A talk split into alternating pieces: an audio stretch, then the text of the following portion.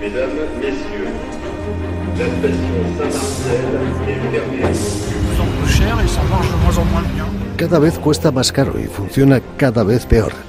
Además, se habla de abrirlo al sector privado. Digamos que no es nada tranquilizador. Particulièrement. La inquietud de este usuario de la red de transportes parisinos la comparten centenares de miles de personas que diariamente utilizan el transporte público. Para muchos habitantes de París y de la región, ir al trabajo por la mañana y regresar a casa por la noche se ha transformado en una auténtica pesadilla. Trenes repletos, líneas de autobuses suspendidas, falta de información, incidentes múltiples que han transformado un servicio público, hasta hace poco envidiado incluso por los vecinos, en la sombra de lo que fue, al punto que las propias autoridades lo han reconocido públicamente, pidiendo incluso disculpas a los usuarios, como lo hizo Jean Castex, ex primer ministro de Emmanuel Macron y actual presidente director general de la RATP, la red de transportes parisinos.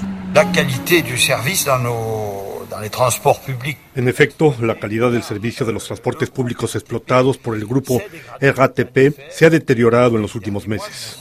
No insistiré en las cifras, pero el deterioro es especialmente evidente en nuestra red de superficie, es decir, los autobuses. Y es especialmente evidente en la segunda parte del año 2022. Y si puedo utilizar la expresión, ha contaminado la red del metro, que también experimentó un deterioro. Estas cifras son contrastadas, es decir, que el deterioro es más o menos fuerte según las líneas. Pero, en cualquier caso, la constatación general es completamente real. Soy consciente de ello y quiero expresar a los millones de usuarios que utilizan diariamente nuestros servicios y en mi nueva calidad de presidente de la RATP mi pesar, mis disculpas por esta situación y aprovechar para decir que debemos también mejorar la comunicación e información que le debemos a nuestros pasajeros. communication et d'information que nous devons à nos voyageurs. Tal vez el momento más álgido fue el pasado 31 de agosto, cuando los pasajeros de la línea 1 del metro se encontraron bloqueados dos horas en medio de un túnel entre dos estaciones, sin aire acondicionado, en pleno verano y con una evacuación caótica que dejó a dos personas hospitalizadas.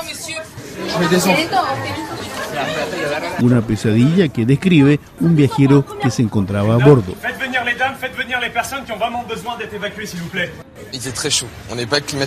Hacía mucho calor, no teníamos aire acondicionado y como estábamos tan apretados, el ambiente era bastante tenso y el calor no ayudaba en absoluto.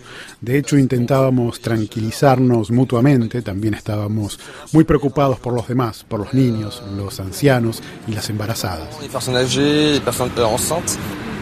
Los testimonios de los usuarios abundan. Es un infierno, cada vez peor, sobre todo desde septiembre.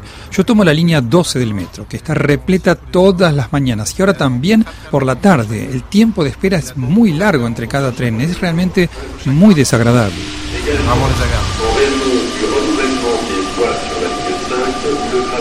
En raison du renouvellement des voies sur la ligne 5, le trafic est interrompu. Frente a un deterioro de tal envergadura, algunos usuarios han optado por implementar iniciativas personales, como es el caso de Boris, un joven ingeniero de 22 años.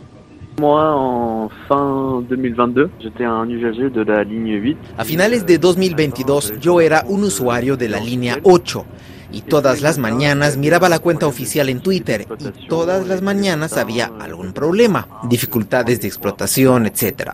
Todas las mañanas tenía que esperar uno, dos o tres metros antes de poder subir a bordo y quise asegurarme si efectivamente todas las mañanas había algún problema. Así fue que decidí con mis habilidades informáticas crear un pequeño robot que cada cinco minutos va al sitio de información del tráfico de la red de transportes parisinos y rastrea para ver si hay un nuevo incidente. Y si es el caso, lo señala. Eso me permite hacer estadísticas y gracias a estas estadísticas puedo decir cuál es la línea más problemática de la red, cuáles son los incidentes más comunes, todo eso en una escala temporal. Les lignes les plus problématiques, La línea más problemática entre las cinco primeras es la línea 12, la que ocupa el primer lugar. Luego tenemos la línea 8, la 4, la 10 y la línea 13. Sobre los incidentes más frecuentes, en las últimas semanas se produjo un gran pico por el movimiento social que corresponde a las huelgas, pero si dejamos eso de lado, las dificultades de explotación son las principal causa. Una explicación que para los usuarios resulta bastante vaga.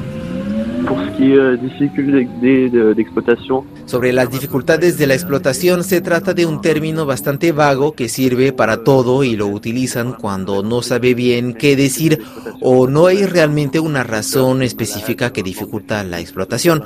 Puede tratarse de un conductor enfermo o de la falta de personal que ese día se traduce en dificultades, pero hay una falta de transparencia sobre las razones al origen de lo que está ocurriendo.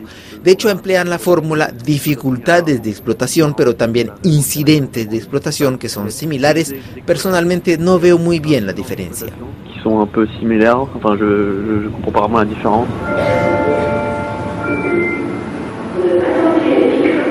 Una de las razones invocadas es la vetustez del material, es decir, falta de inversiones y mantenimiento. Pero también, como lo afirma Ile-de-France Mobilité, entidad encargada de gestionar el transporte de la región, es sobre todo de choferes, la RATP ha multiplicado los llamados para enrolar a nuevos agentes, aunque Beccari Lazar, chofer y sindicalista, duda de que sean suficientes. Está claro que tendrán muchos problemas para reclutar candidatos. Esto demuestra todas las mentiras que circulan sobre nuestro trabajo, como si fuéramos unos privilegiados que ganamos no sé cuánto, que nos jubilamos a los 50 años con 4.000 euros, etc. Son inventos. El trabajo de conductor de autobús es muy duro. La región de Ile-de-France es una de las más densas con la circulación. Es muy complicado con las bicicletas, los patinetes. También encontrar un lugar para vivir es muy complicado. Yo vivo en Colombe y pago un alquiler de casi mil euros. Es muy complicado, muy estresante. Con horarios cambiantes, puedes empezar muy temprano por la mañana o terminar muy tarde. No eliges tu descanso. El turno puede obligarte a trabajar los días festivos, Navidad y Año Nuevo es muy complicado. Para este conductor, la empresa ha dejado de ser una oportunidad para los jóvenes. Antes uno entraba en la RATP para hacer carrera. Había posibilidades. Por ejemplo, cuando uno ingresaba como conductor de autobús, después podía irse a trabajar al metro, en el tranvía, o a trabajar como controlador, o cambiar de servicio, etc. etc. Hoy nunca antes se había visto tantas dimisiones en la empresa. Esto se debe a la próxima apertura de la competencia y también a la decisión unilateral del empleador de aumentar la jornada laboral. Esto significa que la RATP aumentó la jornada laboral por decisión unilateral el 1 de agosto de 2022 lo que concretamente destruyó al servicio. Hubo negociaciones, pero las negociaciones fueron ridículas y no se llegó a un acuerdo. Otro problema es la formación de los nuevos choferes que incluso plantea problemas de seguridad. La formación de bus, Para los jóvenes, la formación como conductor de autobús es corta. Creo que es un gran error formar a los jóvenes tan rápidamente. En mi época, cuando tenías 21, 22 o 23 años, eran seis meses de formación. Ahora son dos meses. En mi caso, con 25, 26 años, era un mes para tener la licencia y un mes más de formación con la RATP y luego conducir una semana a 10 días junto a un tutor. Está claro que la actual falta de mano de obra está empujando a la empresa a realizar una formación en línea con GPS, lo que no es bueno para un joven agente. Basta que el sistema no funciona y te pierdas, sumando al estrés de tener a 50 o 60 pasajeros a bordo. Yo estoy en contra de ese aprendizaje con la tableta. Yo aprendí el recorrido junto a un colega experimentado que me decía, hay que tener cuidado aquí, esta esquina de la derecha es peligrosa, viene muy rápido, hay que frenar, tienes que entrar de este modo, del otro. Así es como aprendíamos los recorridos. Hoy te dan una tableta, la enchufas y sigues el GPS. Eso fue lo que vimos en ese vídeo tan difundido en las redes de un colega que se encontró perdido en la circunvalación. Sin olvidar la preocupación que suscita una eventual apertura a la competencia en el caso de los autobuses prevista para 2025. Es falta de recursos y de personal. Actualmente la RATP está entrando en competencia y la competencia se hace para hacer economías y el riesgo es que continúe así. Solo vamos en esa dirección, abrirse a la competencia. Eso significa obtener beneficios sobre el material, los equipos, el mantenimiento y las condiciones de trabajo de los conductores. ¿Es que los usuarios obtendrán un abono más barato? Al contrario, pagarán más caro aún. Lo hemos visto con el aumento de finales de año y no hará sino aumentar. Actualmente con la EATP tenemos la oportunidad de tener todas las líneas conectadas entre sí. Mañana, con la apertura de la competencia, será un caos sin nombre.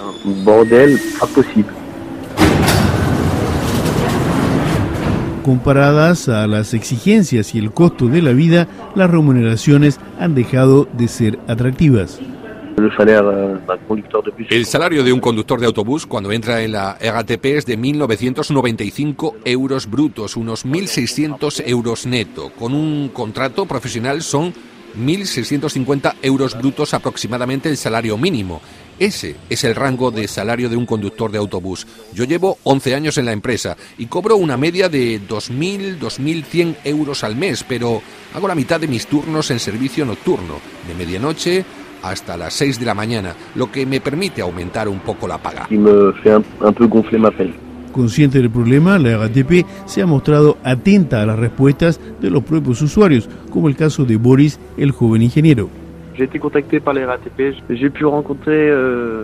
La RATP me contactó y me reuní con Jean Castex, el director general, y Sylvain Durand, su jefe de gabinete, y discutimos sobre el proyecto que les pareció una muy buena iniciativa. Comprendieron, entendieron también que a veces había una falta de transparencia y querían ocuparse del tema. Hablamos de lo que se podría cambiar, las razones de algunos problemas, pero les pareció positivo y una buena idea mostrar un poco la calidad de la red. Fue bien recibido. un peu la qualité de leur réseau. Ça a été bien accueilli.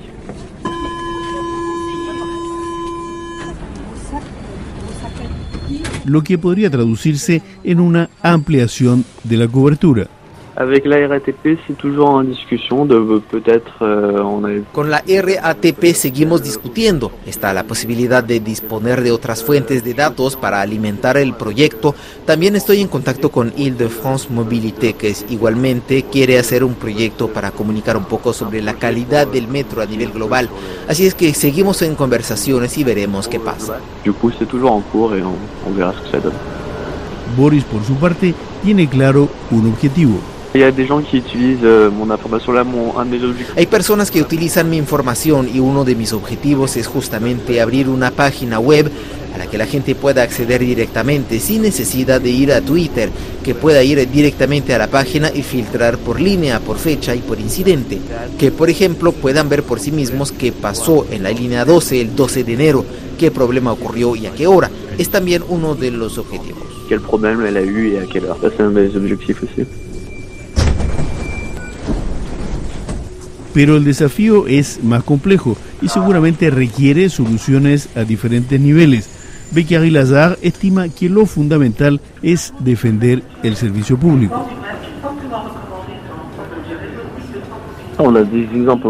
Tenemos ejemplos. Lo hicieron en Inglaterra y fue un desastre. Tuvieron que renacionalizar. Es una decisión política. La apertura a la competencia es una opción política. Debemos invertir y defender el servicio público y el transporte. Se le pide a la gente utilizar menos el automóvil, pero paralelamente no hay un transporte adaptado no hay ninguna lógica. Es una opción política que hará que dentro de dos o tres años den marcha atrás. Dirán que no es el momento. Veremos más adelante porque tienen capacidad para ello.